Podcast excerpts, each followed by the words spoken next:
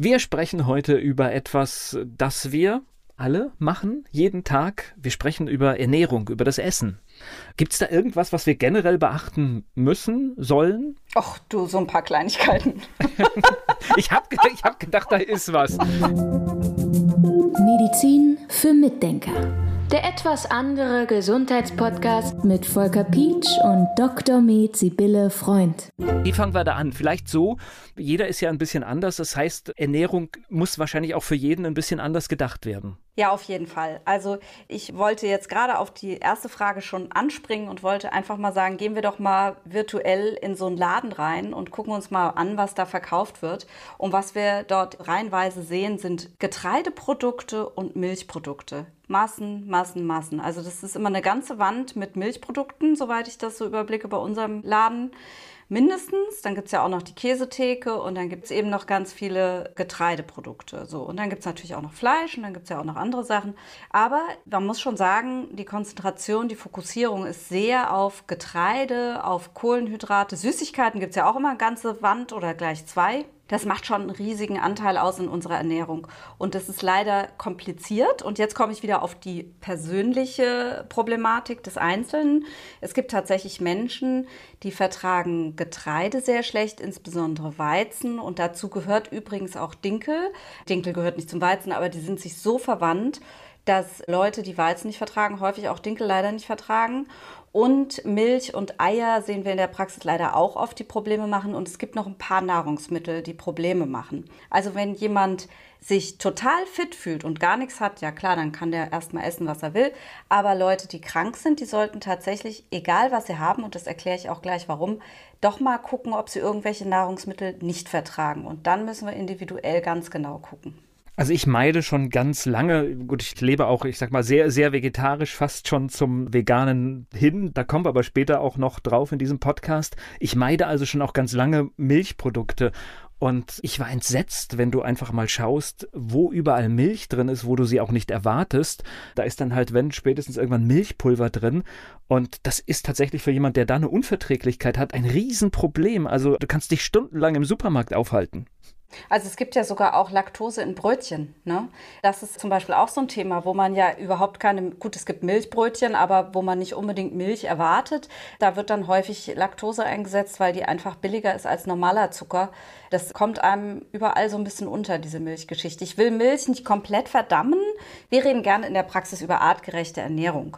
Das kommt daher, weil ich eben auch mit Pferden und Tieren zu tun habe und da spricht man auch über artgerechte Ernährung und dann fand ich einfach, und das geht, glaube ich, vielen Therapeuten so, die das Wort auch benutzen, artgerechte Ernährung sehr passend. Aber ist es denn wirklich art- bzw. altersgerecht, dass wir im Erwachsenenalter noch Milch zu uns nehmen in großen Mengen? Also als Delikatesse vielleicht mal oder so. Aber diese wahnsinnige Milcheinfuhr, ich weiß nicht, ob das so sinnvoll ist. Also das frage ich dann einfach mal. Und wir sehen halt auch, dass es oft nicht vertragen wird. Woran merke ich denn, dass ich etwas nicht vertrage? Das ist eine sehr gute Frage.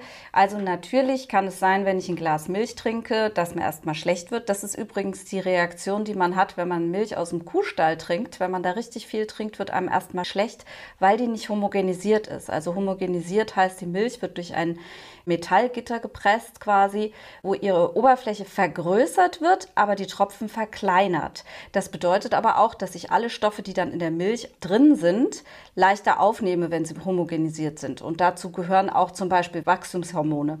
Aber Jetzt nochmal zurück. Ich vertrage vielleicht die Milch nicht, da wird mir schlecht. So, das kann ja schon mal sein. Oder ich trinke Milch und dann eine halbe Stunde später kriege ich einen Blähbauch. Dann habe ich vielleicht eine Laktoseintoleranz. Das merke ich auch noch selber. Oder ich nehme Nahrungsmittel zu mir und der Mund fängt an zu bitzeln.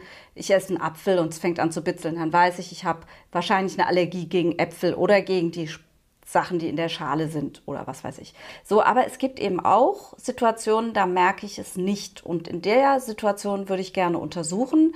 Also es gibt Lebensmittelunverträglichkeiten, die basieren auf einer immunologischen Reaktion des Körpers. Da hat der Körper Antikörper gebaut, die heißen IgG4-Antikörper, also Immunglobulin heißt immer Antikörper, Immunglobulin.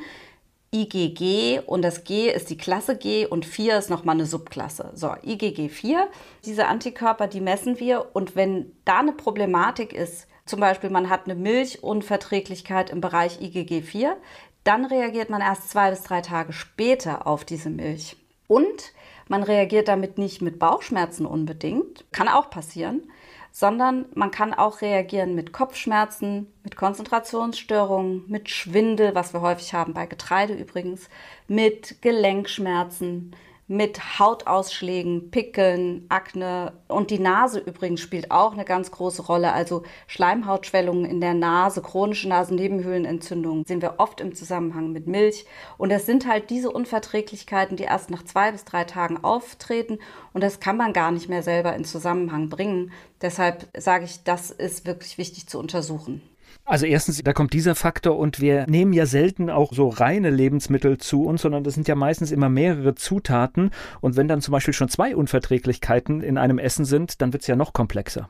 Genau. Und was übrigens das Ganze noch mal schwieriger machen kann, ist, wenn ich schon so leichte Unverträglichkeiten habe von irgendwelchen Nahrungsmitteln und ich habe jetzt meinetwegen, ich habe eine IgG4-Unverträglichkeit von Milch und trinke jetzt heute ein großes Glas Milch.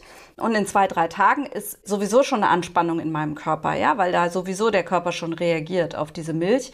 Und dann esse ich noch irgendwas, möglicherweise reagiere ich im Darm auf die Milch mit IgG4-Entzündungsreaktion. Und dann esse ich noch was, was ich auch sowieso schon nicht so gut vertrage. Und dann kann es so richtig knallen. Also das kann man auch noch mitdenken.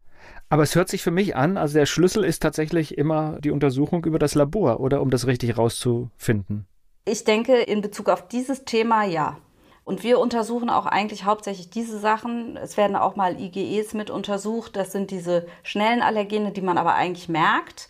Aber was wir zum Beispiel eigentlich nicht so sehr machen, ist Laktose- und Fructose-Untersuchungen, wo man dann Laktose trinkt oder Fructose trinkt und dann nachher misst, ob das abgebaut wird, umgebaut oder so, weil das kann man doch relativ gut selber testen, finde ich immer, ja. Aber das ist jetzt eher so eine praktische Geschichte. Also was man eben nicht testen kann, sind diese IgG4er und die finde ich sehr wichtig. Und wir haben in der Praxis einfach schon so viel erlebt, wo wir sehen, das funktioniert und das stimmt und das ist wichtig, dass ich sage, das ist ein wichtiger Punkt. Ich kann auch mal gerade eine Beispielgeschichte erzählen. Sehr gerne. Eine Beispielgeschichte ja. erzählen. Wir haben eine Patientin gehabt, die kam vor mittlerweile, glaube ich, fünf oder sechs Jahren weinend in die Praxis, war hochschwanger im achten Monat und es war Februar. Da kommt auch gleich noch eine kleine Nebengeschichte dazu.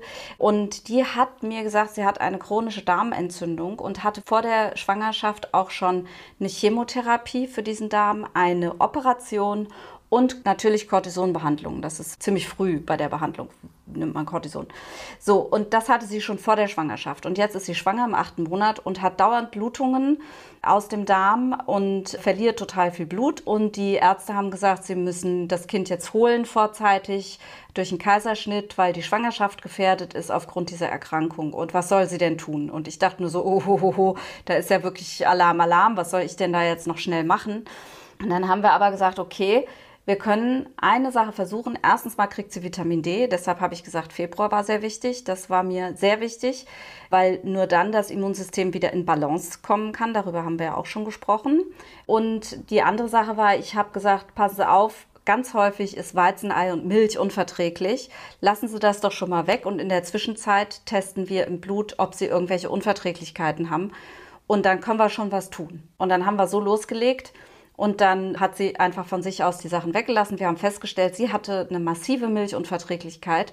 Sie hat das weggelassen und sie konnte wirklich das Kind austragen, hat mittlerweile zwei weitere Kinder und ihre chronische Darmentzündung ist weg. Komplett weg, seit sie keine Milch mehr zu sich nimmt. Das ist ein sehr schönes Beispiel und das zeigt, wie wichtig das Thema Ernährung ist. Gibt es denn so allgemeine Ratschläge, jetzt ohne zu sagen, wir haben hier eine Unverträglichkeit? Wie sollten wir uns ideal ernähren? Was ist eine gute Ernährung? Also wie ich ja vorhin schon gesagt habe, gibt es diese artgerechte Ernährung, wie ich sie gerne nenne. Und was wir im Moment machen, sehr häufig oder wozu wir erzogen werden, ist eine sehr kohlenhydrathaltige Ernährung. Und wir können uns tatsächlich mit Kohlenhydraten ernähren. Ja, das geht. Da haben wir schnell Energie. Das weiß ja auch jeder, wenn wir was Zuckerhaltiges trinken oder so. Da gibt es ja auch so Getränke oder Riegel, die dann schnell Energie geben sollen. Da geht dann das Insulin hoch ganz schnell. Und Insulin ist das Hormon, was dann den Zucker in die Zellen bringt. Und gleichzeitig aber führt das Insulin dazu, dass Entzündungskaskaden angetriggert werden. Das heißt also immer, wenn ich Kohlenhydrate in größeren Mengen esse, gehen gewisse Entzündungen los. Und wenn ich jetzt ganz viel Kohlenhydrate esse, dann kriege ich ganz viele Entzündungen. Und das führt dann im Endeffekt zu Diabetes, zu Herz-Kreislauf-Erkrankungen, zu allen diesen, zum metabolischen Syndrom, also was man so kennt, dieses übliche, was so, das sind so hausgemachte Sachen, mit denen wir ganz viel in unserem Umfeld zu tun haben. Aber die Kohlenhydrate können halt auch Entzündungen, andere Entzündungen antriggern. Also zum Beispiel, wenn ich Patienten habe, die haben akute Hämorrhoiden, ja, dann sage ich immer, lassen Sie mal die Kohlenhydrate weg und dann geht das ganz schnell, bildet sich das ganz schnell wieder zurück. Das sind ja andere Entzündungen jetzt als die Entzündungen der Gefäße zum Beispiel. Aber auch im Gehirn zum Beispiel können auch kleine Mini-Entzündungen stattfinden, wenn man viel Kohlenhydrate isst und dauerhaft Kohlenhydrate isst. Und die hat man dann auch im Verdacht, dass es dann schneller zu Demenz kommt im Alter und so. Ja, also diese Kohlenhydrate die sind halt echt ein großes, großes Thema und wir haben einfach zu viel Kohlenhydrate. Und wenn man die schon mal richtig reduzieren würde, wäre es super. Dann ist viel Gemüse super gut, weil das auch entgiftet. Ich habe ja auch schon gesagt, wir sind viel mit Giftstoffen haben wir zu tun. Die Ballaststoffe im Gemüse, die nehmen Gifte mit raus.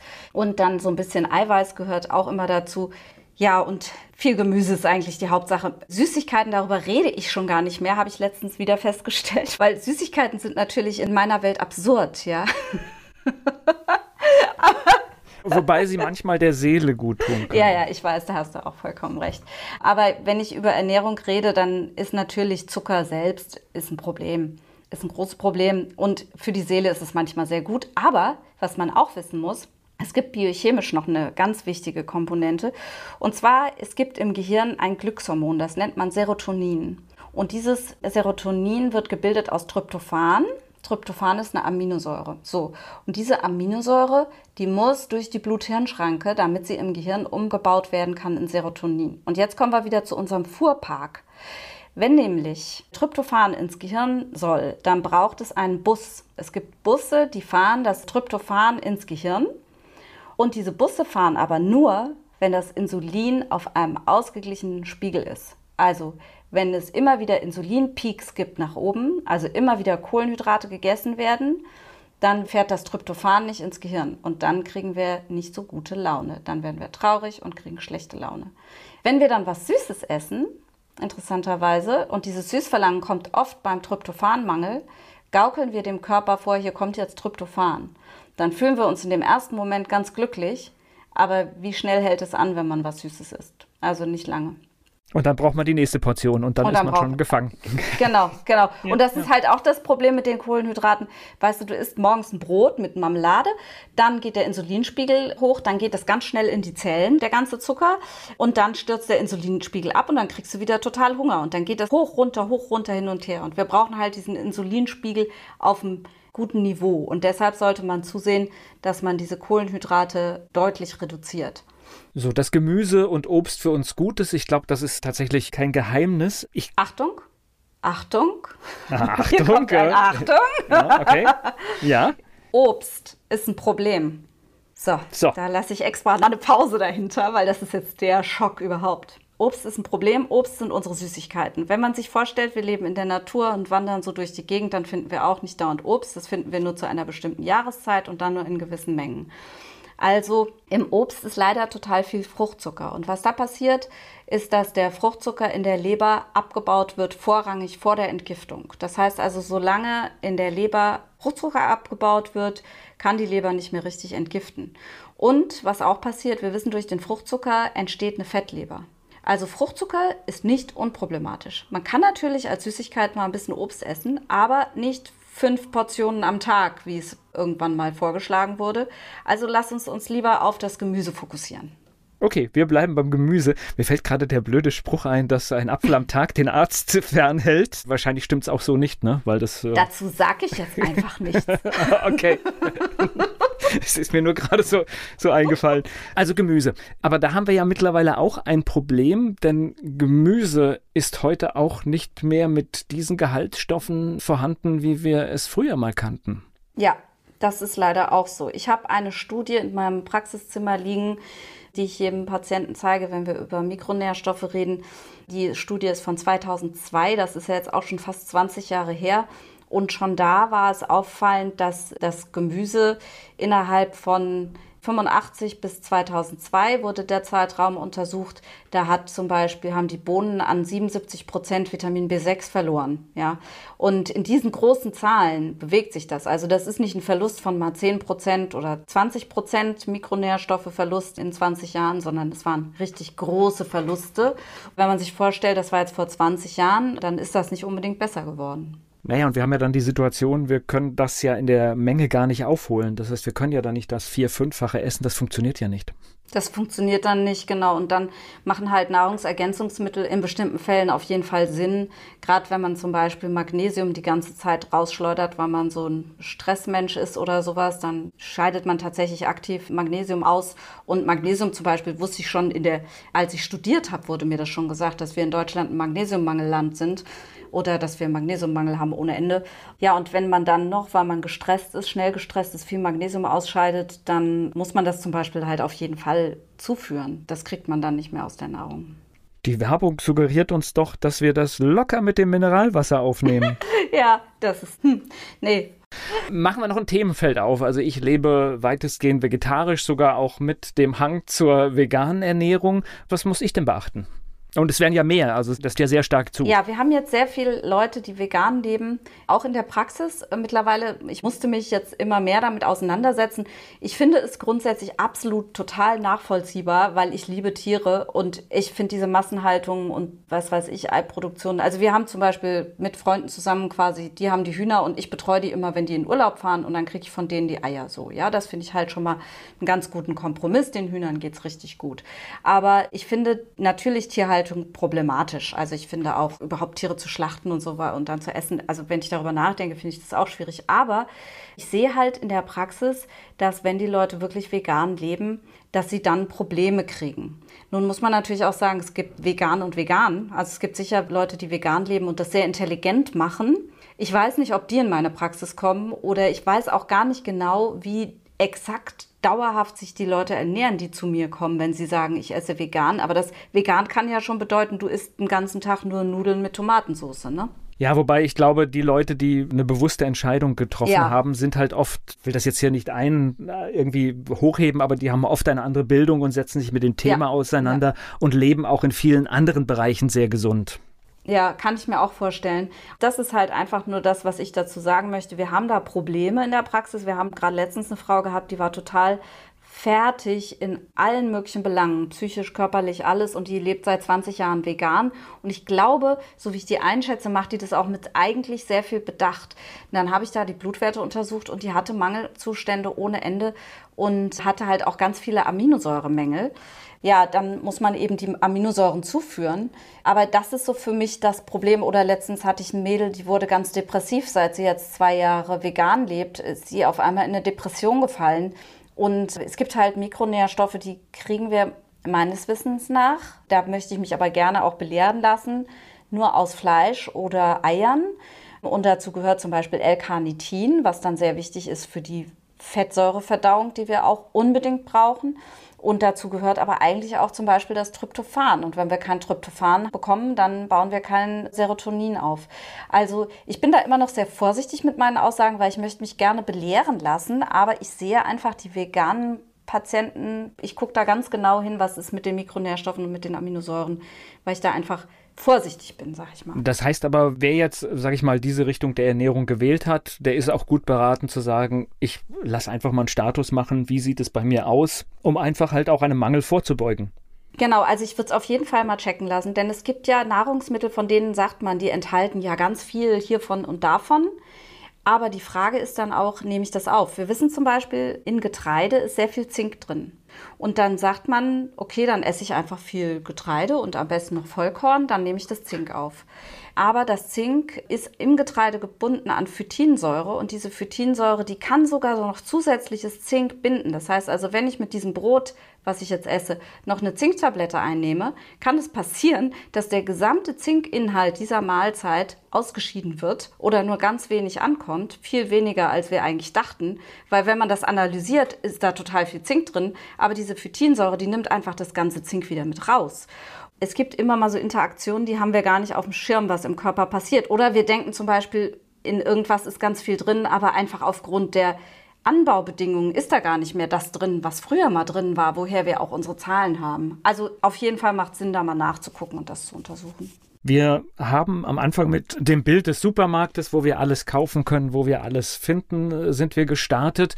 Nun finde ich ja im Supermarkt auch die, sag ich mal, natürlichen Produkte. Ich kann dort Gemüse kaufen, aber natürlich ist der Supermarkt voller Fertigprodukte. Und das ist natürlich etwas, was tatsächlich einer gesunden Ernährung ja nicht gut tut. Für mich ist es ganz klar, dass ich mir die einzelnen Sachen kaufe und dann koche. Ja, dazu gibt es gar keine Frage mehr. Aber natürlich ist das im wahren Leben nicht so. Also das sehe ich auch. Ja, das ist nur so interessant. Ich gucke gerne vor mir und hinter mir in den Einkaufswagen und kriege da immer wieder einen Schreck. Da sind Sachen drin, die gucke ich mir dann beim nächsten Mal an, weil ja. die kenne ich gar nicht. Ich weiß gar ja, nicht, was das ist. Ja, ja, aber das ist übrigens auch so ein Punkt, wo ich auch so ein bisschen vorsichtig bin mit den veganen Produkten. Da muss man dann auch wirklich reingucken, was ist da drin. Denn es gibt ja viele Ersatzprodukte, dass man da nicht was kauft, was zum Beispiel so auf irgendeiner Basis ist, womit man sich dann dauernd ernährt. Also Soja zum Beispiel, da können wir auch mal einen eigenen Podcast drüber machen, glaube ich. Eine ganze Serie, genau. glaube ich. also es scheint nicht ganz so katastrophal zu sein, wie ich früher dachte, aber es ist auf jeden Fall deshalb schon mal problematisch, weil es ja häufig genbasiert gezüchtet wird. Und das ist schon mal ein Thema. Aber ich wollte auch eigentlich nur sagen, man sollte da reingucken und man sollte sich, sagen wir mal jetzt, um es einfach zu sagen, nicht dauernd Soja essen, permanent. Das ist wahrscheinlich nicht gesund. Und wenn ich jetzt irgendwelche Ersatzprodukte habe und die sind auf Sojabasis, dann sollte ich das wissen und sollte wissen, okay, manchmal sollte ich auch was anderes essen. Also deshalb gerade bei den veganen Sachen. Du hast jetzt so wunderschön gesagt, Soja sollte man nicht so oft essen. Ich lade dich dann irgendwann mal ein. Wir gehen mal durch den Supermarkt und wir gucken mal, wie viel noch übrig bleibt, wenn wir Produkte, also da ist jetzt alles, was in dem Supermarkt ist, wenn wir alles aussortieren, wo Soja drin ist. Mein Tipp ist, dass etwa die Hälfte der Produkte weg ist. Krass, ja, das kann durchaus sein. Ich habe keine Ahnung. Du hast schon recht. Lad mich da mal ein. Lass uns das mal machen. Das ist ja, weil es ist ganz oft als Hilfsmittel oder nur als kleine Zutat drin. Das ist ganz, ganz, ganz verrückt. Also ich weiß es jetzt, weil ich gerade darauf achte, wo ist Soja drin und es ist erschreckend. Du findest es auch an Stellen, wo du gar nicht mit rechnest. Hm, ja, krass. Und zum Beispiel auch, woran man auch denken muss, wenn man so Low-Carb-Ernährung machen will und kauft so Fertigbrote, da ist ganz oft Weizenprotein drin, also auch Gluten, ja. Und dann kriegt man quasi die große Packung Gluten eventuell ab, wenn man das nicht verträgt. Und dazu muss ich auch übrigens noch was sagen. Ach Gott, wir hören ja gar nicht mehr auf. Aber mit dem Gluten, das ist nämlich auch so ein Thema. Man kann das ja untersuchen lassen in der Praxis ob man eine Glutenunverträglichkeit hat. Aber selbst wenn man die nicht hat, ist es so, darauf bin ich gekommen ursprünglich mal, als Leute gesagt haben, wenn ich in Urlaub fahre, da geht es mir immer gut, da kann ich essen, was ich will. Wenn ich zu Hause bin, vertrage ich es nicht. Da habe ich ewig drüber nachgedacht, bis ich ganz einfach auf die Lösung irgendwann mal kam. Ja, na klar, im Urlaub habe ich genug Verdauungsenzyme, um dieses riesige Glutenmolekül zu verdauen. Im Urlaub habe ich Entspannung, ja. Sobald ich arbeite und Stress habe, produziere ich nicht mehr so richtig meine Verdauungsenzyme und dann wird einfach nicht mehr verdaut richtig. Ja, dann fängt das Zeug im Bauch an zu gären und zu faulen. Also es gibt tatsächlich Fäulnisbakterien, die setzen das dann die Sachen um und dann kommt es zu Entzündungen im Magen-Darm-Trakt und dann kommt es wieder zu Unverträglichkeiten und so weiter und so weiter. Und das ist jetzt so ein bisschen das Problem mit dem Gluten, ja. Also es ist ein riesiges Molekül, man braucht Ruhe für die Verdauung, selbst wenn man es verträgt. Das ist für mich die Erklärung, warum das viele Leute nicht vertragen. Und das kann halt in Low-Carb-Produkten drin sein. Da muss man nur gucken, im Low-Carb-Broten das, was in deiner Welt nicht mehr vorkommt, die Fertigprodukte, die es alle so gibt. Und ich glaube, die haben noch einen ganz elementaren Nachteil, denn in vielen Haushalten ist auch ein bisschen die Fähigkeit verloren gegangen, manche Dinge zu kochen. Und ich glaube, das ist schade. Ich glaube, wir brauchen viel mehr Ernährungsberatung, um einfach zu wissen, was brauchen wir, damit wir lange gesund bleiben. Ja, was ich ja schön finde, ist, dass sich in dem Bereich schon viel tut. Also man sieht ja zum Beispiel jetzt auch sehr viele Produkte, die man früher nicht gesehen hat, die dann eben dem Ganzen entgegenkommen, also den Veganen und den Low-Carb-Leuten und so. Wobei das ja natürlich auch schon wieder, Achtung, Fertigprodukte sind, ja, also ist ja so. Aber na klar, man, man muss sich einfach sehr damit auseinandersetzen und man muss sich leider wirklich damit beschäftigen, auch wenn man glaubt, ja, ich habe das schon immer so gemacht, jetzt mache ich das, ich habe das so gelernt, warum soll ich mich da ändern? Aber es macht einfach so viel aus, dass ich sagen muss, wenn jemand sich richtig gut ernährt, dann werde ich möglicherweise zu einem großen Teil echt überflüssig als Ärztin. Es macht unglaublich viel mit unserer Gesundheit, wenn wir uns gut ernähren. Boah, da mag ich gar nichts hinten dran sagen jetzt. Medizin für Mitdenker. Der etwas andere Gesundheitspodcast mit Volker Pietsch und Dr. Med Sibylle Freund. Ich habe dann doch noch mal das letzte Wort. Entgiftung, das ist das Thema in der kommenden Woche.